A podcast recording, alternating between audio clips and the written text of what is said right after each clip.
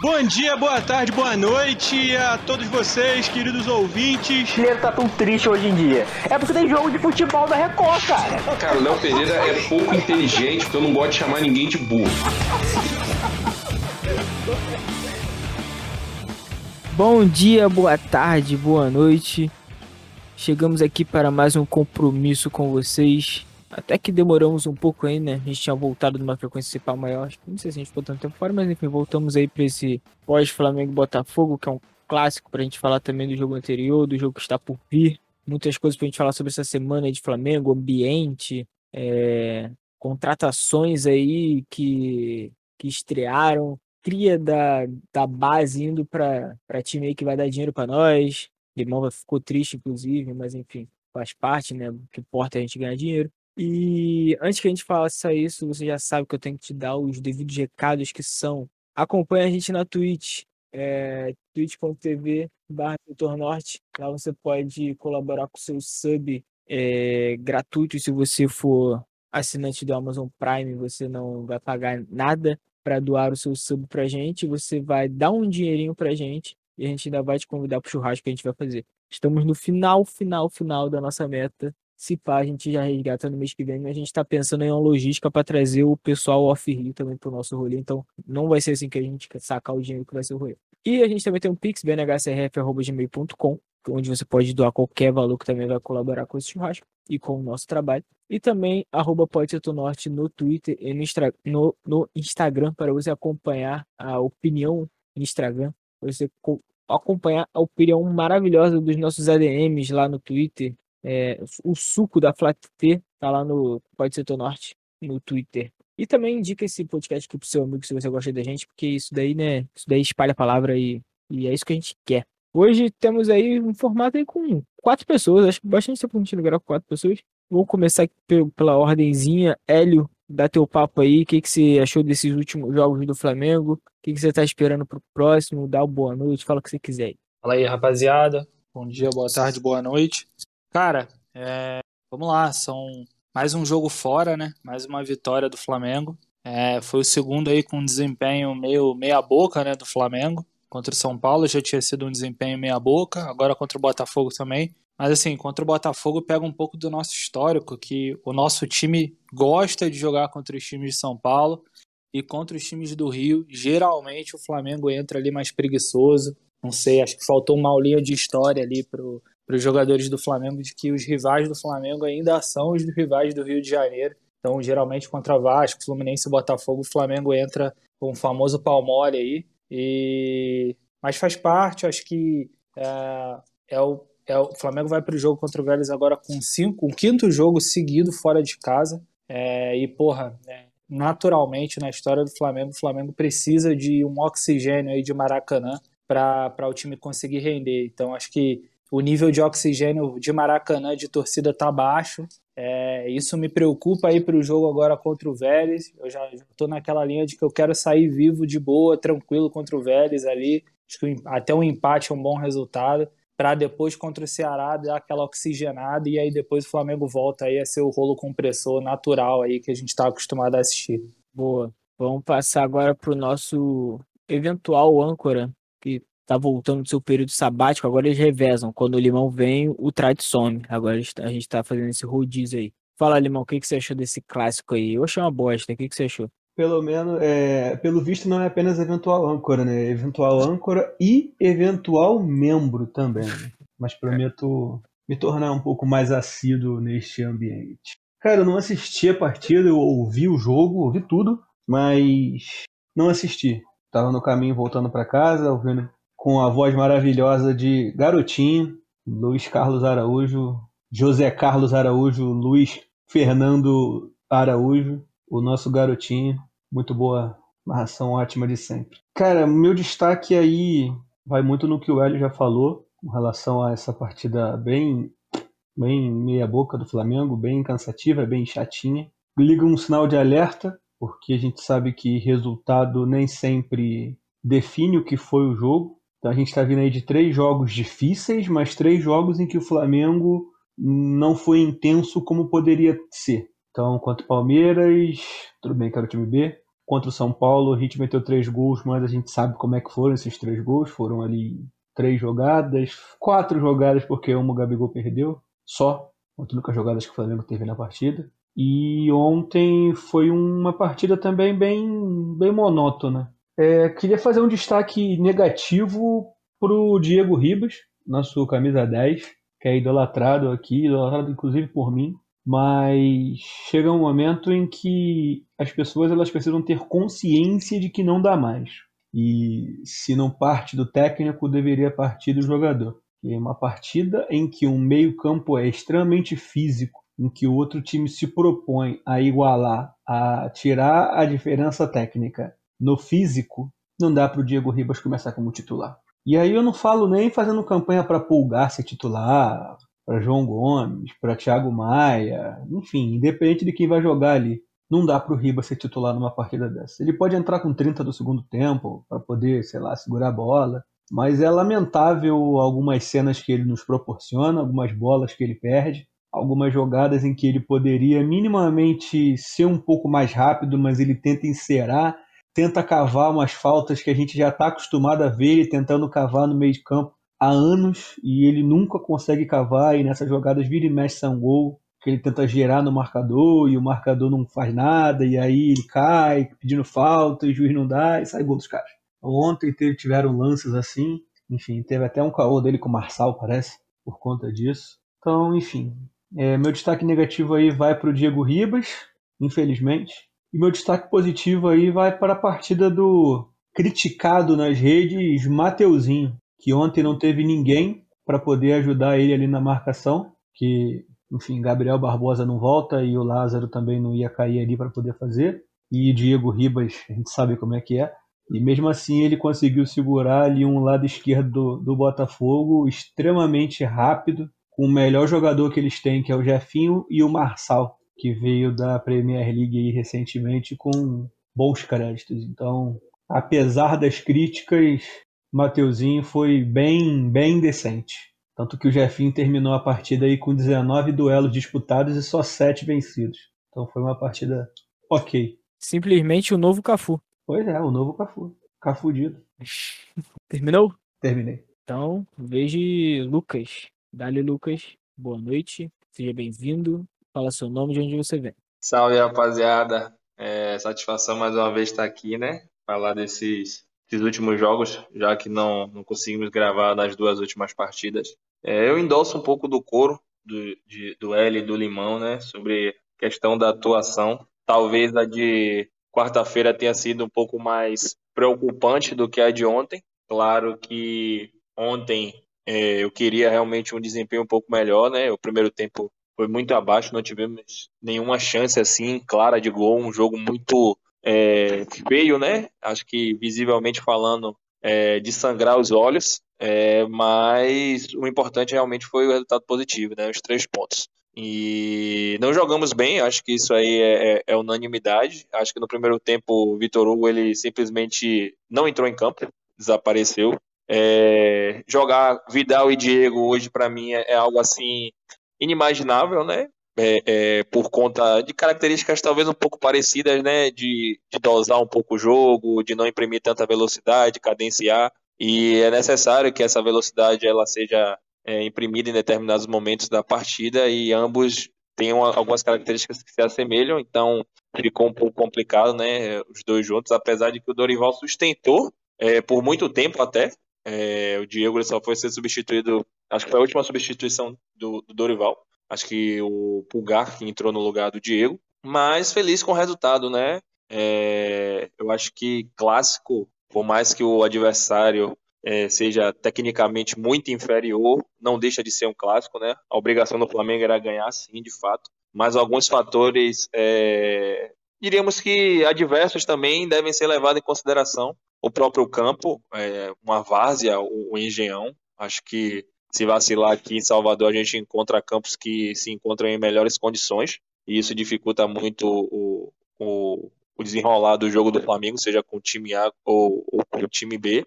É, a questão também é, das opções que o Dorival ele fez, né? Eu acho que ele errou ali, sobretudo enquanto manteve o Diego, Mas, de uma maneira geral, feliz com o resultado, né? É, eu acho que a gente tem que entender também que tem determinadas partidas que não iremos jogar necessariamente bens, mas que o resultado ele, ele vai preponderar mais e ser com certeza muito mais importante. E essa foi uma dessas partidas, né? Eu acho que é, o torcedor do Palmeiras ele não fica triste quando o Palmeiras não joga bem, mas vence. E isso é, falando realmente do, de quem está à nossa frente, né? Palmeiras diversas partidas que esteve no limiar de talvez empatar o jogo, perder o jogo contra o próprio Fluminense, né? Conseguiu um resultado teoricamente bom, mas o Fluminense foi muito superior, sobretudo no segundo tempo. Mas creio que nenhum torcedor do Palmeiras ele esteja nesse momento triste. Mas claro que aqui não é Palmeiras, aqui é Flamengo, né? A gente sempre tem essa exigência de jogar bem e, e, e conseguir conquistar o resultado.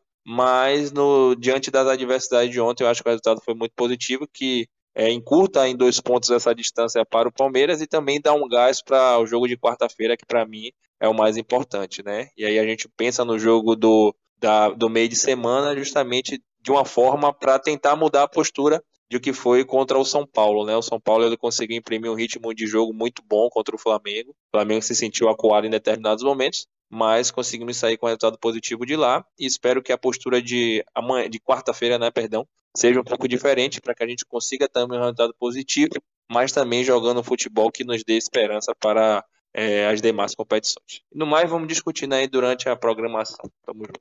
Deixa só, de, deixa só deixar uma coisa clara, que pelo meu tom de voz talvez eu não tenha deixado, mas eu fiquei feliz pra caralho com essa vitória. Sim. Sim, vitória gigantesca. A minha única pulga atrás da orelha ali é o fato de que é uma terceira partida em que o time não imprime o ritmo que imprimia antigamente, há uns jogos passados. Entendeu? Então, essa é minha única pulga atrás da orelha. Fora isso, resultado maravilhoso, gigantesco, bom demais batendo no Botafogo dentro da casa deles, naquele pasto que eles chamam de gramado. Até pelo ano passado, né, Limão? Chegou uma hora no, que o Flamengo também acabou o gás ali, cara, e foi a sequência de resultados ruins. Então, porra, a gente fica com uma pulgar atrás da orelha. Nossa senhora. Sim, pois essa, é. essa veio. Essa deixou quicando, não deixou quicando ali só para cortar. Não, mas é exatamente isso, é isso que preocupa, porque a gente teve ali ano passado um. Não querendo comparar qualidades de técnico, obviamente, mas a gente teve o Renato Gaúcho que começou estourando e depois caiu de forma assombrosa e fez o time ser vice em tudo que disputou. E esse ano a gente tem o Dorival aí que começou muito bem, que é um técnico muito melhor do que o Renato Gaúcho, porém pode ser, a gente não conhece, a gente não sabe o futuro, mas pode ser que aconteça novamente um cenário em que o Flamengo caia de rendimento, o que seria até normal, mas a gente não pode considerar normal que isso aconteça e aceitar de bom grado, falar, ah, não, o time está jogando mal mesmo, acontece. Não, cobrar sempre o máximo de rendimento possível, até porque o Flamengo hoje tem dois elencos. Então não pode falar de parte física. O Flamengo hoje joga com dois times diferentes. Ah, eu só tenho, eu só tenho uma ressalva com o Dorival, que eu, eu acho ele também um técnico muito, muito mais preparado e, e, a gente vê um Flamengo muito mais consistente com ele do que era com o Renato. Mas o, o Dorival tem algo que tem me incomodado muito, que é a é, ele parece que tem algum combinado aí, alguma deve ter no contrato dele de repente que é proibido ele alterar o time no intervalo, cara. E nos últimos jogos você vê um Flamengo jogando mal, que porra, você pode colocar uma peça, pode colocar outra que vai dar uma diferença de nível. Porra, foi assim contra o Palmeiras quando entrou o Everton Ribeiro e Pedro, apesar da gente não ter conseguido mudar o resultado.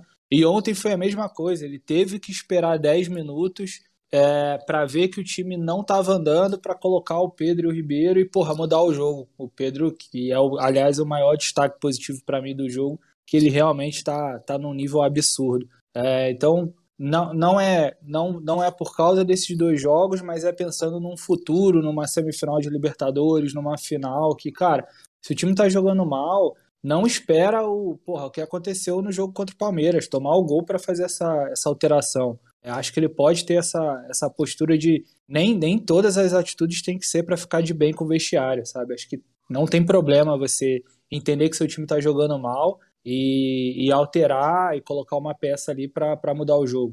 Do, o, a mesma coisa que a gente estava falando, vocês falaram agora há pouco. Vidal e Diego não tava funcionando. Porra, beleza, chegou vivo aí no intervalo, cara, muda, volta com o João, volta com o Thiago, volta com o Pulgar, mas, porra, mexe no time, cara. Não, não fica não fica legal essa postura de, não, vou manter aqui o mesmo time para ficar de bem com todo mundo e ver se muda. Pô, não vai mudar. É, eu tô puxando aqui alguns jogos antigos do, do Dorival e abri aqui, um, por exemplo, Palmeiras e Ceará, Ceará Independiente, que ele mudou durante o intervalo, então poderia ser de fato uma característica do técnico, eu não lembro da eu não lembro, não tenho a minha memória não é tão boa esse ponto de lembrar com detalhes da última passagem dele aqui pelo Flamengo, mas poderia ser de fato uma característica do técnico não mudar em hipótese alguma no intervalo. E beleza, característica dele. Mas ele mudou no Ceará e Palmeiras, contra o Independiente também. Assim, jogos difíceis para o Ceará e ele fez as substituições que deveria fazer ali no intervalo. Então, realmente, eu tenho essa crítica também com relação a ele. Acho que ele demora muito. Poderia fazer ali, mexer algumas partidas. Até porque ele tem jogador do banco para isso. E não é forçar a parte física de ninguém. Porque ele botar o Arrascaeta, botar o Everton Ribeiro no, no intervalo no Flamengo e Botafogo, não é botar o Everton Ribeiro para jogar três, quatro, cinco partidas seguidas. É botar ele ali, duas e meia seguidas, enfim. Não é nada, nada fora da realidade, nada que um jogador de futebol não esteja se preparando para fazer. É, eu concordo é, nessa questão da demora, às vezes, né? Também acho. Só a ressalva mesmo né, contra, na partida do Palmeiras, né? Que talvez eu acho que ele tenha estabelecido um plano. Tanto que na hora do gol do Veiga, o Pedro e o Everton Ribeiro eles já estavam ali à beira do gramado. Mas ontem eu acho que ele realmente demorou um pouquinho, né? Essa mudança já poderia ter sim acontecido no intervalo, porque ele viu que o time ele não estava, não estava oferecendo e não ia oferecer é, algo diferente dentro das características que a partida estava é, se moldando. O, o Vitor Hugo muito apagado ontem. Acho que eu não realmente acho que foi uma das piores partidas, se não a pior, do Vitor Hugo. É, é, o Everton Cebolinha realmente já está me dando medo de ser um Vitinho 2.0, porque ele não consegue partir para um para um, não consegue dar prosseguimento às jogadas, é, ter aquela dinâmica, né? Acho que quarta-feira ele deu aquela iludida, apesar de não ter feito uma boa partida conseguiu em um momento de lampejo de Everton Cebolinha do, do Grêmio arrancar aquele gol que foi importante, mas realmente tem, tem me preocupado. E ele poderia realmente ter entrado logo com o Pulgar, né? E para ver, dar uma dinâmica diferente, dar uma, uma, uma questão melhor na, na saída da, da bola, ser um pouco mais é, incisivo, ou até mesmo com o próprio Thiago Maia, né? Acho que talvez o Thiago Maia deveria ser a, a alteração um pouco mais acertada, já que o Pulgar estava nesse, nesse processo de adaptação, voltando de ritmo, não sei ainda quais são as características dele. Ele é um cara que sai muito pro jogo, ele é um cara que tem uma, um, uma pegada um pouco mais de defensiva, então talvez o Thiago logo ali no, no lugar do Diego se, fosse uma, uma alteração necessária. E também o Everton Ribeiro no lugar do, do Vitor Hugo, para manter pelo menos a estrutura do time, mas com a qualidade um pouco, um pouco melhor. Eu acho, cara, que o lance do Dorival é exatamente o plano, tá ligado? Eu acho que ele tem, tipo, tudo muito fechadinho, assim, para cada jogo. Porque eu também, eu concordo que, porra, o primeiro tempo com o Diego foi triste demais. Eu ainda tentei defender no começo, porque o Diego na, no, no Twitter, o Diego é assim, ele pegou na bola, ele é ruim, tá ligado? Não tem um, porra, eu vou xingar o Diego porque ele errou um passe aqui, não. Ele pegou na bola, ele tocou a bola certo, não aguento mais Diego Ribas no Flamengo. Tem essa rapaziada também. Mas tudo que se sucedeu depois de 10 minutos de jogo foi tenebroso por parte dele. Ele acertou um passe ou outro, mas pegava a bola lá na zaga entre os dois zagueiros ficava rodando, rodando, rodando, não fazia porra nenhuma. Então, assim, eu concordo que deveria mudar no intervalo. Mas eu acho que ele tem esse plano muito fixo, tá ligado? De, de dar tempo também pra galera jogar, pra não ficar jogando um tempo só, sabe? Eu entendo isso. Mas contra o Botafogo, ele também tinha essas, essa, esse controle de que, porra, é o Botafogo. Acho que se a gente der um gásinho, a gente ganha. Tipo, não precisar correr com substituição, ainda mais que o Trade falou, tendo o Vélez logo ali, né? Não vamos, não tem por que forçar ninguém. Então eu acho que ele tem muita, muitas vezes esse plano muito enraizado nele. No caso do, do Palmeiras, ele ia jogar lá só nos 20 minutos. Aqui eu acho que ele ia botar uns 15. Só que ele viu que realmente o bagulho tava louco. Aí ele chamou o Pedro e o, e o Everton. Mas sei lá, cara. Só de, de ter a noção de que assim, ele é um pouco menos acéfalo que os anteriores já me dá uma aliviada, porque a gente tem um material humano muito bom, né, para entrar em campo. Assim, e sobre o volante, eu também entraria com o Thiago Maia, é, porque que, sei lá, eu, eu- eu- ao mesmo tempo que eu não entendo por que, que essas contratações aí, esses dois estavam demorando tanto pra estrear, que o Varela até agora não estreou, né? Eu tô com a impressão de que esse Pulgar é muito ruim. Hum, Então eu vou colocar o Thiago Maia pra jogar. Mas tudo bem, já que comprou, né? Bota pra jogar. Inclusive já podia ter jogado o Varela também, porque o Mateuzinho, por mais que o Dan- Daniel Limão tenha elogiado aí, vem numa decrescente muito grande, ao meu ver. Ele poderia ter assumido a posição ali se estivesse jogando o que tava jogando com o horroroso do Paulo Souza lá, que, que tava melhor que o Rodinei, e tu- tudo, tudo fazia crer que ele ia assumir a posição, mas enfim, eu acho que já tá na hora de botar um Varela aí. Não sei se vocês acham a mesma coisa pra esse time B, né? Ah, já passou da hora de testar o Varela ali, de testar o Pulgar, pra saber, porque os caras chegaram por algum motivo, né? Se eles chegaram é porque, teoricamente, eles devem ser usados, né? Então, nem que seja só pra testar 45 minutos, a gente, sei lá, o Varela entra em campo, 45 minutos, a gente descobre que ele é um Andrés Pereira piorado, vai embora. Entregou, ela tropeçou na bola quatro vezes, meteu dois gols contra, tirou a calça e balançou o pau pra torcida, sei lá, aí bota no banco de novo, mas o cara tem que entrar em campo. Não adianta trazer, pagar salário e o cara ficar escondido no banco de reserva, pô, sabe nem quem é. Falou o nome do jogador do Fulham de graça, hein? Não precisava aqui no podcast do Flamengo. Não, não, só que só que dá uma cutucada aí em quem é fã do, do Inominável. Só, só, só um adendozinho aqui, né? Acho que o Heitor tá com saudade do Trad, porque ele falou, o Trad falou, né,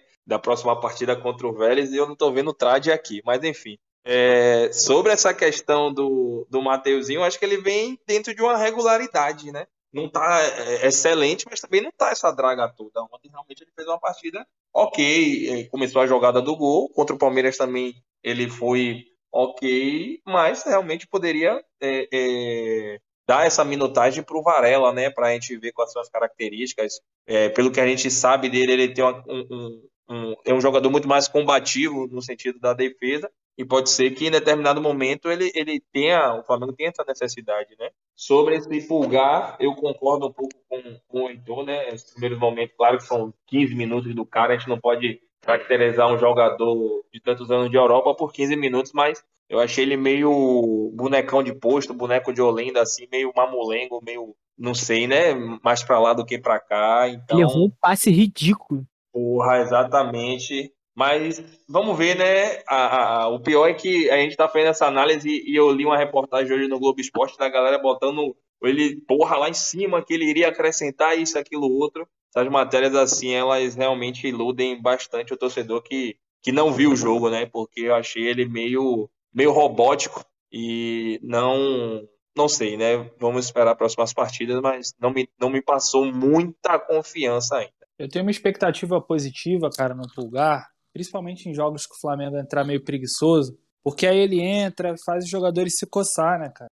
Dá- entra ali, dá uma picadinha, dá uma picadinha no outro, outro jogador, então aí o, o time já entra com gás diferente. Sim, e uma coisa que me chama atenção nele ali também é que dizem algumas, algumas pessoas que conhecem ele de outros times que ele bate falta, né? Eu não sei, mas que eu quero um batedor de falta, pelo amor de Deus, mano. Porque eu não aguento mais os mesmos, as mesmas pessoas bater porra da falta na barreira, colocado. Porra, deixa alguém dar uma bica nessa bola, pelo amor de Deus. Pô, teve uma falta ontem na entrada da área que o Diego bateu na barreira, não teve?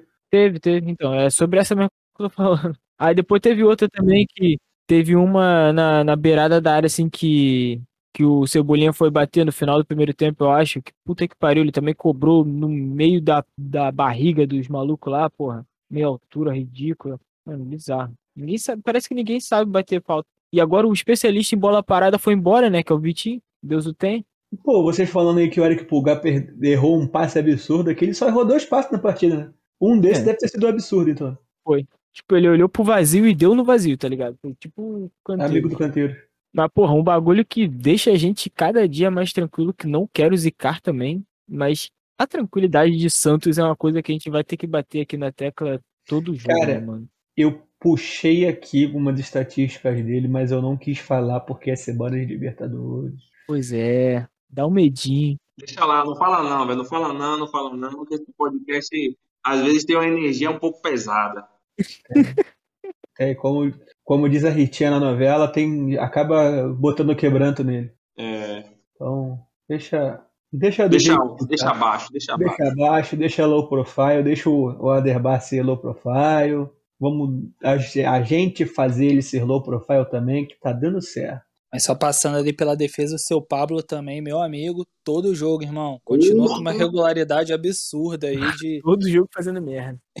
entregar. Porra, é o quê, velho? Cara consegue se superar de forma negativa, velho. Você é doido. E o pior que, quando ele veio, eu falei assim, porra, velho, esse cara aí vai dar um upgrade da porra, porque imaginei que ele fosse pelo menos ser metade do que ele foi no Corinthians, velho. Mas ele tá terrivelmente terrível. Não, e te falar, é estranho, porque assim, ele dá umas paçocadas, mas ele é bom, sabe? Sei lá, eu tenho a, a, a impressão de que ele é consistente, assim, sem, sem trocadilho, ele é consistente na maior parte do jogo, mas do nada ele dá umas, um- uns Dá uma bizonhice, né? Dá um. comparando muito porcamente, o Pablo Maria era assim. O Pablo Maria, ele dava umas paçocadas, mas ele dava sempre muita sorte. Tipo, ele, ele errava um passe que o jogador adversário ficava de cara a cara e o cara chutava, batia nas três traves e não entrava no gol e não entrava na estatística, sabe? Lógico, porra, com a bola no pé o Pablo Maria era outro nível, mas ele dava muita paçocada nesse nível. Só que o Flamengo não tomava gol, ele sempre dava uma cagada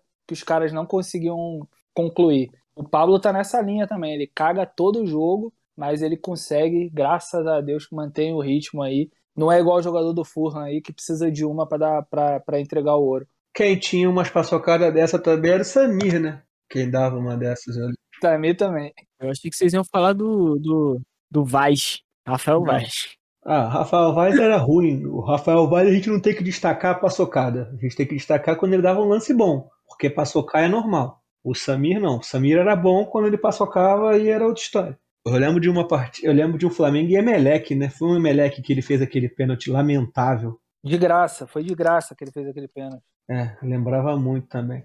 Cara, outra coisa que eu queria falar aí também, que eu fiquei, que eu vim ontem no carro e pensando, que partidinha triste do Lázaro, hein? Porra. Pra mim mostra que hoje o Flamengo com o Gabigol, o, o, quem tá sendo o destaque do time titular é o Pedro de fato, e o Gabigol como ponta direita ele só tá acontecendo porque tem um cara com as características do Pedro para ser centroavante. E o Lázaro como centroavante ele só tem dado certo porque tem o Marinho ali que é um ponta de fato, que acelera, faz linha de fundo, enfim. O Gabigol não tem as características do Marinho e vice-versa, e o Lázaro não tem as características do Pedro e vice-versa. Então, é, acaba que o ataque ali com Marinho, Lázaro e Everton teve o seu encaixe, e o ataque com o Gabigol e o Pedro teve o seu encaixe porque eles se completam. Eles se completam ali. A gente viu ontem que Gabigol e Lázaro foi, nossa, tristeza total, absurdo. Só não foi pior que a partida do Vitor Hugo. O Muniz que cairia bem, né, nesse 4-3-3 aí, se tivesse ainda no Flamengo. Cara, eu queria ver o Mateusão ali, mané. É, também é um ali que, porra, se identifica mais com característica do Pedro do que o próprio Lázaro. Eu queria ver o Mateus, isso aí, eu queria ver o Mateusão ali. O moleque já, já tem 18 anos, já, já podia subir. E te falar, essa é a, essa é a decisão que mais me deixa agoniado, porque eu, como tu falou, tipo, eu entendo você modificar a posição do Gabigol, que fez o 2019 que fez, pra botar o Pedro pra jogar. Mas caralho, você nunca mais, você desacreditar que ele seja capaz de ser um bom centroavante, que é isso que tá acontecendo. A ponto de você mu- mudar a posição onde ele foi lendário pra botar o Lázaro pra jogar, Tipo, você vai Mano. puxar o Gabigol pra lateral pro Lázaro jogar centralizado, o maluco não ganhava um pivô. Acho que a ideia não foi essa. Acho que a ideia foi colocar o Gabigol aberto na direita porque ele tem rendido e Ah, encaixar o Lázaro numa controvérsias, né? posição que ele também tem rendido. É uma controvérsia. Para encaixar ele. Porque o Lázaro de ponta direita não ia ter jogador, né? O Flamengo ia entrar com menos um.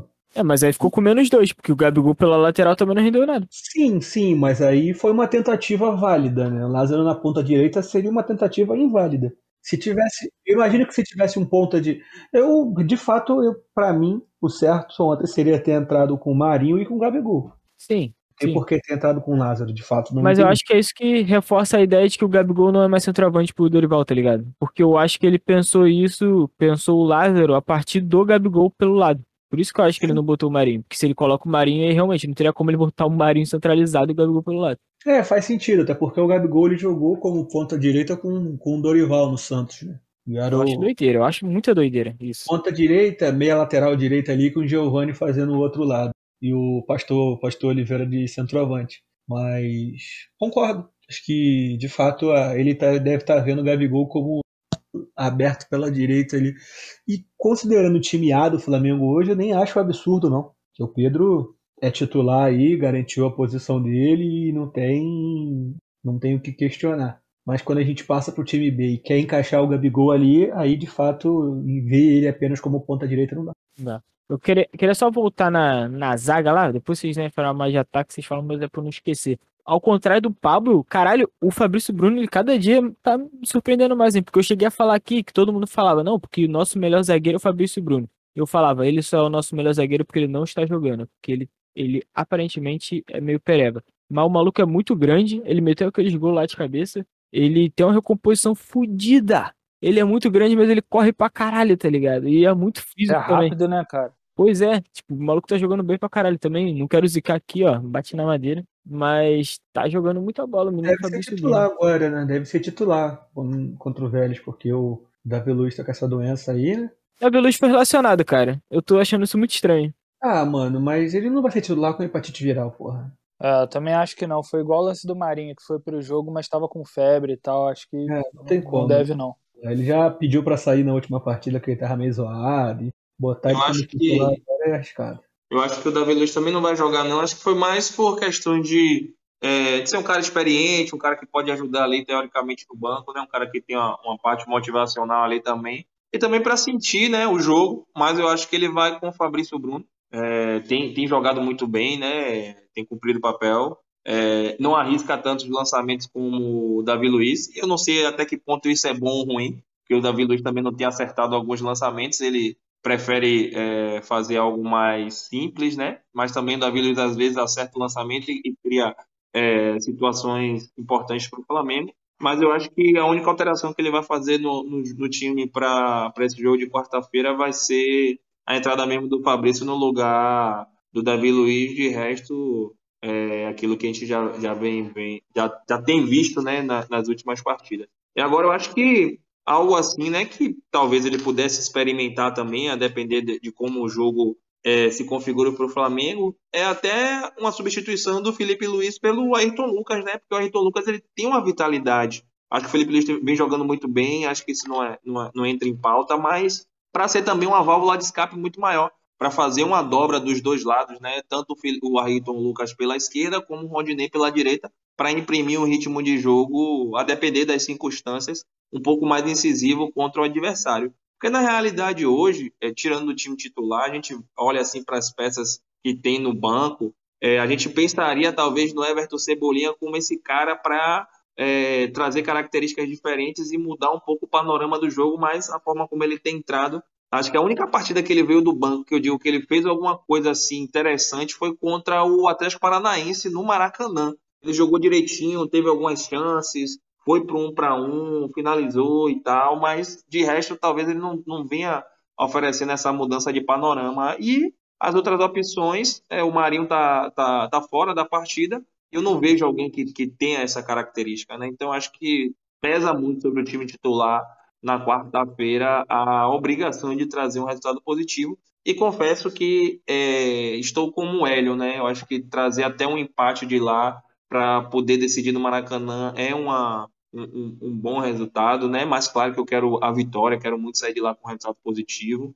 Mas também temos que respeitar, né? Entender também que é uma semifinal de Libertadores. É, ninguém chega na semifinal de Libertadores de paraquedas. Sei que o Flamengo ele entra como favorito também nessa partida, mas tem que mostrar em campo o seu favoritismo, né? Tem que fazer uma partida totalmente diferente do que a que fez contra o São Paulo. Eu digo não no sentido do resultado, que o resultado foi ótimo, mas no sentido de atuação mesmo, para que as brechas que deu contra o São Paulo e o São Paulo não conseguiu aproveitar é, sejam sanadas e o Flamengo tenha uma posse de bola muito maior, tenha uma, uma imposição de jogo muito maior também para sair com, com resultado positivo e decidir também a vaga no Maracanã. Até porque o Vélez eliminou o River Plate, né? E o River Plate tinha feito a segunda melhor campanha é, da fase de grupos então é um time que tem que ser respeitado. É, pra mim, eu, eu quando o Hélio falou aí que queria só um empate, eu fiquei assim, ah, não, porque isso a gente ganha de boa. Mas realmente, né? é aquilo, semifinal de Libertadores. Por mais que eu acredite que às vezes sim, um time chega de paraquedas na semifinal da Libertadores, nem sempre, né? Às vezes realmente tem, tem, tem, um, tem um lance ali que é bom a gente abrir os olhos e realmente vir essa sequência um pouco monótona, pode ser um perigo, mas talvez eh, eu quero acreditar nisso, inclusive é, o time esteja se guardando para dar o gás nesse primeiro jogo e para vir para o Maracanã já um pouco mais tranquilo. Eu sei que eu ativarei todas as mandigas possíveis para que isso ocorra. Eu colocarei minha camisa da sorte amanhã, eu convoco todos vocês que façam o mesmo. Mas eu acho que acho que vai dar bom. Vamos puxar já um pré-jogo aí? Eu não queria falar mais nada sobre o jogo, não. Estou ansioso para falar sobre Flamengo e Vélez. Então fala sobre Flamengo e Vélez. É. Você pode falar mais perto do microfone? Tá muito baixo, Salvador. Tá muito baixinho minha voz? Deixa eu trocar o microfone aqui então, peraí. Agora com 40 minutos de programa eu resolvi te falar isso. Pois é, irmão. Você foi excelente. Você é um ótimo âncora, como sempre. Coitado do editor que vai ter que editar minha voz baixinha. Pois é. É, vamos lá. Cara, e eu tava dando uma olhada aqui no numa estatística que a gente postou no perfil do podcast em 2021, mais conhecido como ano passado, para falar sobre o Flamengo e Vélez. Deixa eu achar aqui que eu acabei perdendo enquanto a gente conversava aqui, eu fui scrollando, scrollando, achei. Vamos lá. É, ano passado a gente se enfrentou, né? Pela fase de grupos da Libertadores, então a gente inclusive teve aquela partidaça lá na Argentina. Sim. Com 3 a 2 jogaço, golaço do Arrascaeta, numa foto dele que eu acho muito foda, que é ele com a toca de natação. eu acho aquela foto muito fica. Enfim. Metemos um 3 a 2 lá, um jogão. O Lázaro também, não foi? Cara, não, foi Arão, Gabigol e Arrascaeta. Gabigol de pênalti e Arão de cabeça, se não me engano. E o Arrascaeta Não de foi fora de da cabeça, não. Não foi um chute que o Gerson achou ele é, bem, bem livre pro gol e, e ele fez. Ah, é, então, é, isso daí, eu não só lembrava que ele tinha feito gol, e como o Arão sempre fazia gol de cabeça, achava E que ele tava cabeça. jogando estilo Arão Van Dyke, né? Com aquele cabelo preso que ele tava jogando na zaga nessa partida. É, era como ele, como ele jogava. Como ele, quando ele botava o Arão Van Dijk, ele jogava bem. A gente não ganhava lá desde 97, então foi uma, uma partidaça, uma vitória gigantesca. Então Flamengo e Vélez aí se enfrentaram 10 vezes na história, com seis vitórias do Flamengo, dois empates e duas vitórias do Vélez. Essas vitórias do Vélez foram uma pela Copa Mercosul e outra pela Supercopa Libertadores, que para você, nosso querido ouvinte que não, não conhece a Supercopa Libertadores, não estava nascido naquela época assim como eu, a Supercopa Libertadores foi um campeonato que reuniu ali os campeões da Libertadores até aquele ano. Então a Mercosul nos anos 90 fez alguns campeonatos, fez a sua Supercopa, fez uma tal de Copa Ouro, que o Flamengo também foi campeão, inclusive, enfim. E essa Supercopa da Libertadores foi uma que o Flamengo enfrentou o Vélez e o Vélez ganhou lá nesse torneio. Foi 3 a 0 para o Flamengo na Argentina e 1 a 0 para eles no Maracanã. Não nessa ordem, porque o primeiro jogo foi na nossa casa, enfim. É, Acho que é basicamente isso. Para fora de casa, o mais importante é a gente ver que o Flamengo tem três vitórias lá, um empate e uma vitória do Vélez, então é um estádio que, por mais que seja na Argentina, por mais que seja um jogo difícil por ser fora de casa, por ser em outro país, é um estádio que o Flamengo já tem um histórico de vitórias considerável ali, 60% de vitórias quando a gente considera as partidas lá. Então dá pra gente ir com uma certa tranquilidade histórica.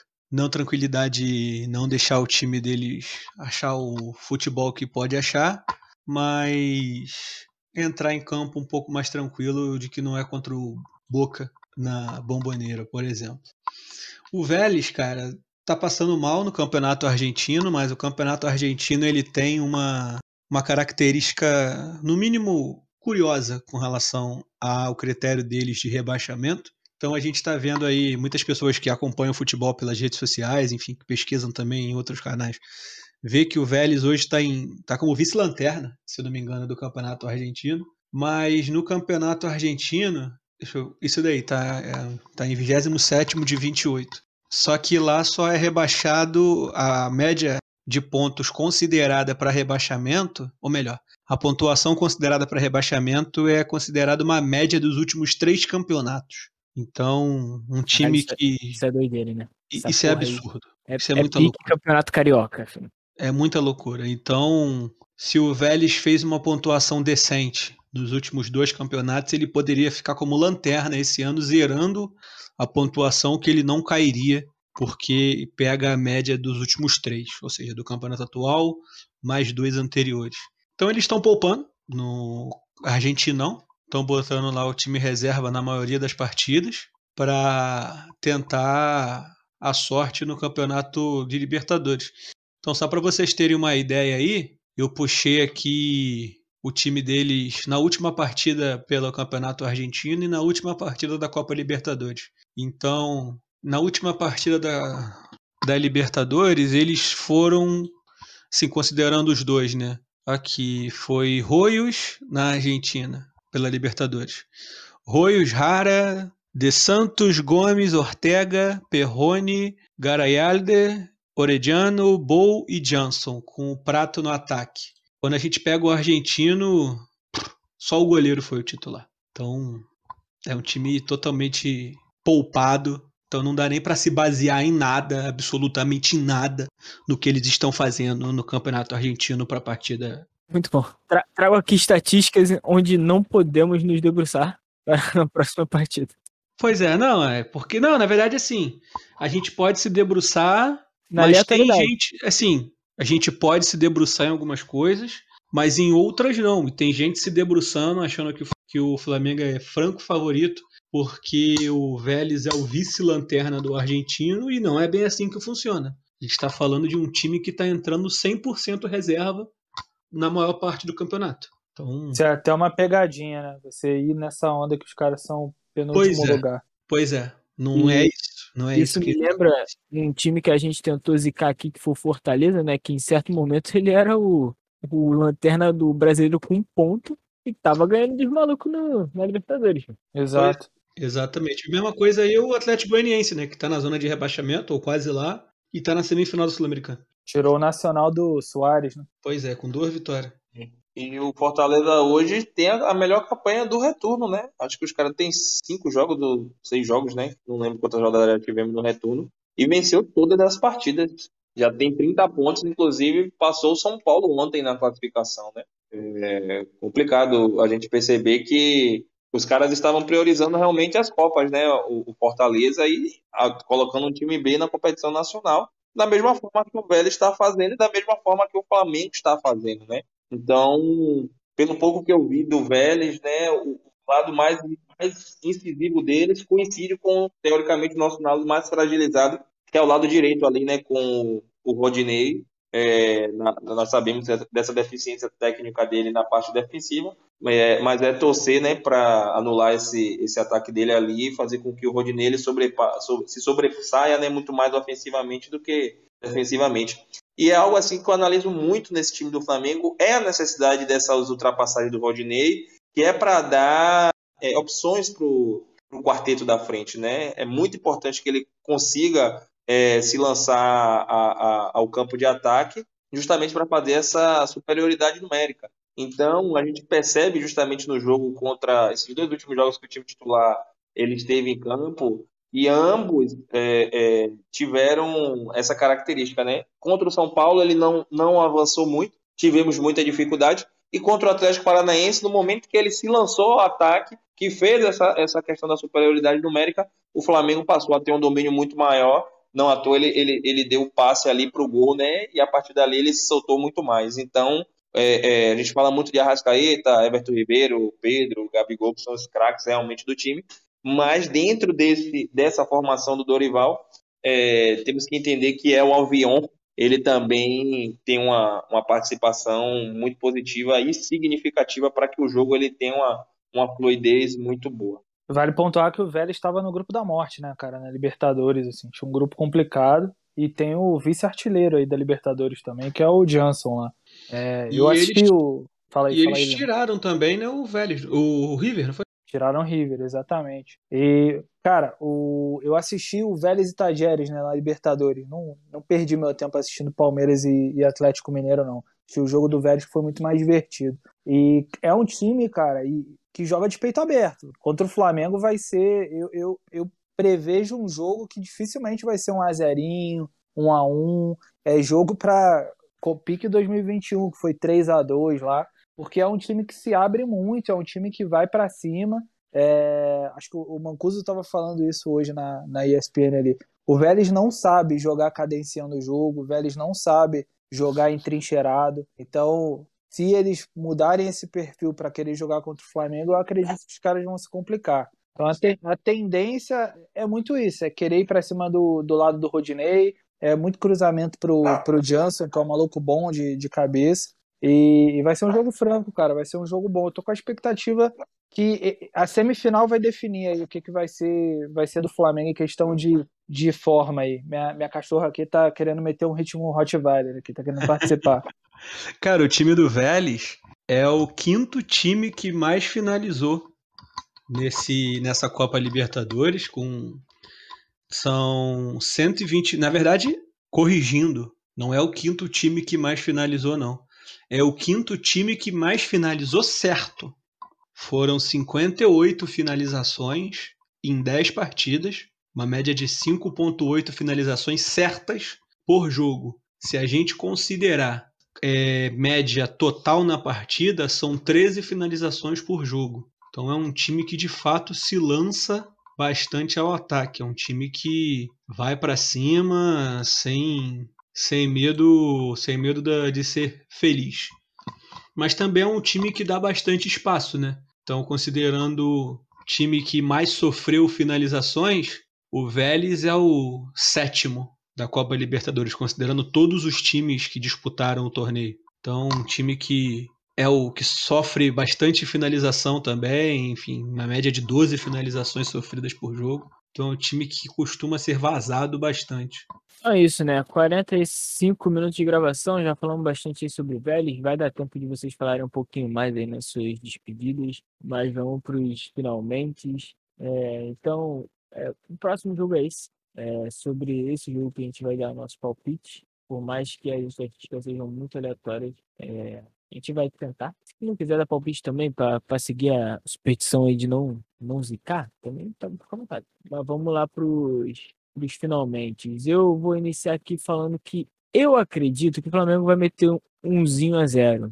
Eu acho que o Flamengo vai conseguir, por mais que seja o time que mais finaliza, eu acho que ali a gente vai provar se o Ardebar ele é realmente essa pica toda aí. Vamos ver se ele vai ser realmente seguro, porque ele já tentou soltar uma bola ontem. Eu acho que eu não vi, mas eu vi. E aí, sendo testado agora em Libertadores para um time que finaliza. Você tá merecendo é Hugo no gol. Oi? Você tá merecendo é Hugo no gol.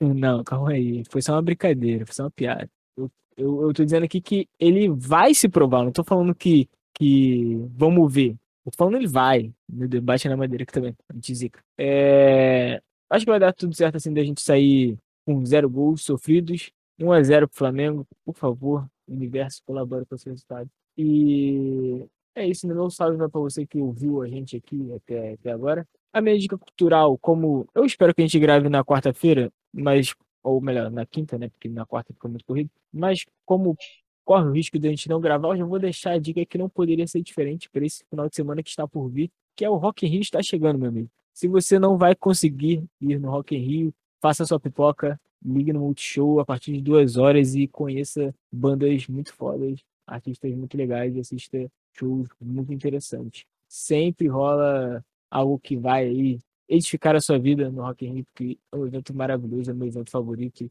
Eu fui de dois em dois anos, porra, aguardando muito por esse momento. Espero me divertir muito. E se gravarmos quarta-feira, eu indico o Rock in Rio de novo. E se gravar na semana que vem, eu vou indicar o Rock in Rio de novo, porque são dois finais de semana. E é isso. Um abraço, Roberto Medina. Esse vai ser meu salvo pro Roberto Medina, idealizador do Rock in Rio. Vai, Limão. Salve. Mais uma vez agradecido aí a você que Tá 50 minutos ouvindo a gente, você merece um prêmio por conseguir aguentar isso. Vencedor, guerreiro.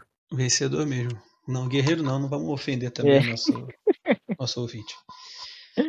Não vou palpitar, até porque eu nunca ganho essa porra também. Se bem que ano passado eu tive uma sequência decente de acerto. Pedi, pedi, pedi umas músicas boas. Importante dizer, não, não colocamos mais músicas porque o Bon Jovi e a. Não lembro mais quem tentou processar a gente aí, então a gente não vai colocar mais música. Mas enfim, a gente registra aqui quando alguém acerta palpite. Que é nunca também. Pois é, ninguém nunca acerta palpite, a gente tava botando música de fundo para poder dar uma animada, mas a rapaziada tava processando a gente, querendo uh, os nossos milhões de, de plays, o dinheiro que a gente arrecada com stream. Então a gente também não vai colocar mais. Se você se incomodou, manda uma DM pro Bon Jovi aí e reclama com ele lá. É, não vou palpitar. Minha dica cultural também não tem, porque não tô afim. E, cara, só queria deixar aqui registrado que eu estou extremamente decepcionado com o senhor Lucas Tolentino. Apesar de ter a convicção de que ele está indo para o maior clube de Londres, que não é difícil, né? Porque estamos falando de uma região da Inglaterra onde só tem time pequeno, apesar de ser a capital. É, mas é, ele poderia ter escolhido melhor ali a passagem dele, poderia ter escolhido um time melhor para ele ir. Sem falar que eu estava vendo uns moleques discutindo sobre a saída dele pro West Ham, que o West Ham tá pagando 60 milhões de euros ou libras, não lembro exatamente qual era a moeda. E que dificilmente o West Ham vai aceitar vendê-lo por menos do que 60 milhões em dois anos. E em dois anos ele já vai ter quase, sei lá, deixa eu ver a idade exata dele aqui. Em dois anos ele vai ter 27. Então dificilmente algum Real Madrid, um Barcelona vai aceitar pagar 80 milhões num jogador de 27 anos, 28. Por mais craque que seja. Então talvez esse tenha sido o carimbo que faltava no passaporte de Lucas Tolentino para ele não ir para um time que vai disputar grandes títulos, o que é muito triste. Acho que, acho que você tá, tá limitando muito seu pensamento, mas enfim, eu acredito ainda que o Paquetazinho vai. Como, como já disseram aí, o Klopp vai crescer um olho para ele. Não, eu também, eu também acho. Eu acho que o Klopp, assim, o meu sonho de vida é ver o, ele vestindo aquela camisa vermelha. Nossa, do United, né? Ia ser muito legal. Não, do United é o caralho, vai tomar no cu. Filha da puta. Já basta vocês terem levado todo mundo do Real Madrid já. E do, do Ajax. Inclusive deram 100 milhões de reais pro São Paulo, né? Pois é, mano. Papai tá Rogério dinheiro... Senna agradece. Tá dando dinheiro. O Daniel Alves agradece também. A gente tá dando dinheiro para todo mundo. Comprar um zagueiro que é bom nada. Mas dar dinheiro pro outro a gente dá. Pois é. é... Meu sonho de vida é ver ele vestindo a camisa vermelha do, do mas talvez ele isso não vai acontecer, a menos que ele brilhe muito. Se ele brilhar muito, aí amanhã, ano que vem, surge uma proposta de 100 milhões de euros pelo New, do Newcastle por aí. No mais, acho que é isso. Um abraço. Um abraço pro Cavani que tá indo pro Valência. E um abraço aí pro nosso artilheiro Iñaki Williams, que meteu gol hoje no Cádiz pelo Atlético Bilbao. Um abraço, valeu. Obrigado. Outra camisa vermelha que tá fazendo sucesso lá na Premier League é do Nottingham Forest, né? Que o Renan Lodge, que era o. Nossa, o novo Cafu também, do lado do Mateuzinho. Era Mateuzinho no céu e Renan Lodge na terra. Pro Nottingham Forest, não entendi nada. É, mas é um time que tá contratando a galerinha aí, né? Inclusive, quem, um time inglês também aí que, que acabei de ver uma notícia aqui é que o Fulham, além do Fulham, além do, do Inominável, contratou o William agora também. Ah, então, a Premier League tá, tá louca esse ano, né? Então o bagulho tá um bagulho interessante. Mas vamos lá, o Hélio. O que, que você acha da Premier League esse ano? Quem é? Acho que o time B, time B do Flamengo tava brigando pelo G6 na Premier League esse ano, hein? Fácil. Cara, é... acho que Flamengo e Vélez, como, como eu falei aí no início, vai ser um jogo, cara, complicado. É, é um jogo que se a gente voltar com um empate para decidir no Maraca, exatamente por a gente não estar tá com esse oxigênio de Maracanã e performance meio zoada aí nos últimos jogos. Já seria um resultado excelente. Dito isto, o meu palpite é 4 a 0 Flamengo. e minha dica cultural, cara, é que o meu Game of Thronesinho de fé voltou, né? Então ficou House of the Dragon aí, o Casa do Dragão pros íntimos, tá, tá maneiro aí, tá no segundo, segundo episódio aí, todo dominguinho bom, bom ver um pouquinho de, de Game of Thrones de novo aí. E vamos que vamos. Domingote. Domingote foi. Vamos que vamos. Com a vitória do Corinthians no clássico paulista, tá acirrando a disputa ali pelo segundo lugar do campeonato. Pois é, o Corinthians aí, porra, botando fogo na fogueira. Botando fogo na fogueira. Fogo na fogueira.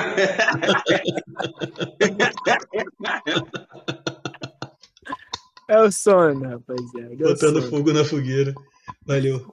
Então depois é dessa, a gente tem que encerrar. É, depois a gente. Agora a gente vai ter que encerrar. Depois dessa aí, só resta você seguir a gente aí no arroba Norte no Twitter e no Instagram. Indica a gente os amigos, Twitch, twitch.tv barra Norte, do seu celular pro churrasco. E é isso, valeu, falou. Porra, vai me deixar de fora? Não vou nem dar meus Ih, caralho! Eu achei que tu tivesse falado, mano. Eu também. Achei que tu tivesse falado antes de mim, É inclusive. quando, é quando o Wilson fala, ninguém, ninguém bota fé na do cara. Rapaz. Caralho, ele, ele ouve eu me despedindo. Vai, Pô, enfim, não vou falar de novo pra você seguir a gente nas redes sociais, hein? Vou deixar só o Lucas agora encerrar. Vai, Lucas. pô, Obrigado, obrigado pela Não é, parte não é que- xenofobia, eu, eu garanto. Me- Obrigado pela parte que me compete. Ah, vamos lá, né? É, não vou dar, dar palpite para a próxima partida. Inclusive, vou pedir para que o Trad ele ative a anti-zica lá no grupo, né? Porque os palpites do Hélio não estão não tão batendo muito, né? Os, 4 a, os 3 a 0 que ele falou contra o Botafogo se reverteu em um. Mas brincadeiras à parte, espero que o Flamengo ele saia com resultado positivo lá é, da Argentina. Não tenho indicação cultural, mas vou deixar um salve aqui. É, na verdade, é uma homenagem póstuma, né? Um amigo meu, semana passada, infelizmente, ele veio, veio a óbito, né? É, torcedor do Flamengo também. É, infelizmente, ele tirou a própria vida e realmente fica, acho que, é, a reflexão, né? Porque sempre foi um cara muito alegre, um cara muito feliz, mas às vezes a gente está passando por dificuldades e por situações adversas que acabamos não externando e também não procurando ajuda, o que acaba fazendo com que decisões erradas elas sejam tomadas. Então, é, fica também uma, uma, uma reflexão né, para o nosso ouvinte que se você estiver passando por algum problema, alguma coisa assim do gênero, sempre procure ajuda, procure é, as pessoas que são mais próximas para que é, tentem sentar para resolucionar esse problema e que tirar a própria vida nunca é a solução. Então, minha homenagem vai para você, meu grande amigo Tiago Novaes, para os mais íntimos, conhecido como Bocais, e espero que o Flamengo te coroe nesse, nesse final de ano com algum título, porque eu sei que de algum lugar você vai estar comemorando. E no mais, espero estar aqui quinta-feira com vocês para a gente gravar é, mais um podcast. Valeu, tamo junto e até a próxima. Valeu. Só para prestar o serviço aqui, é o CVV 188, se você estiver com algum problema relacionado a isso, ligue lá para conversar com alguma pessoa que é especializada nessa questão, que vai fazer você compreender o que está acontecendo, né? E também procure um psicólogo, um psiquiatra, é sempre bom também ter é, esse, a questão emocional em dia, né? E se quiser bater um papo também, você manda pra gente uma DM no Instagram, no Twitter, a gente conversa com você aí, passa o tempo, a gente bate um papo também aí na broderagem. E sempre importante lembrar também que apesar de conversar, amigo não é psicólogo. Então Isso aí, é bom. procure É bom profissionais. lembrar.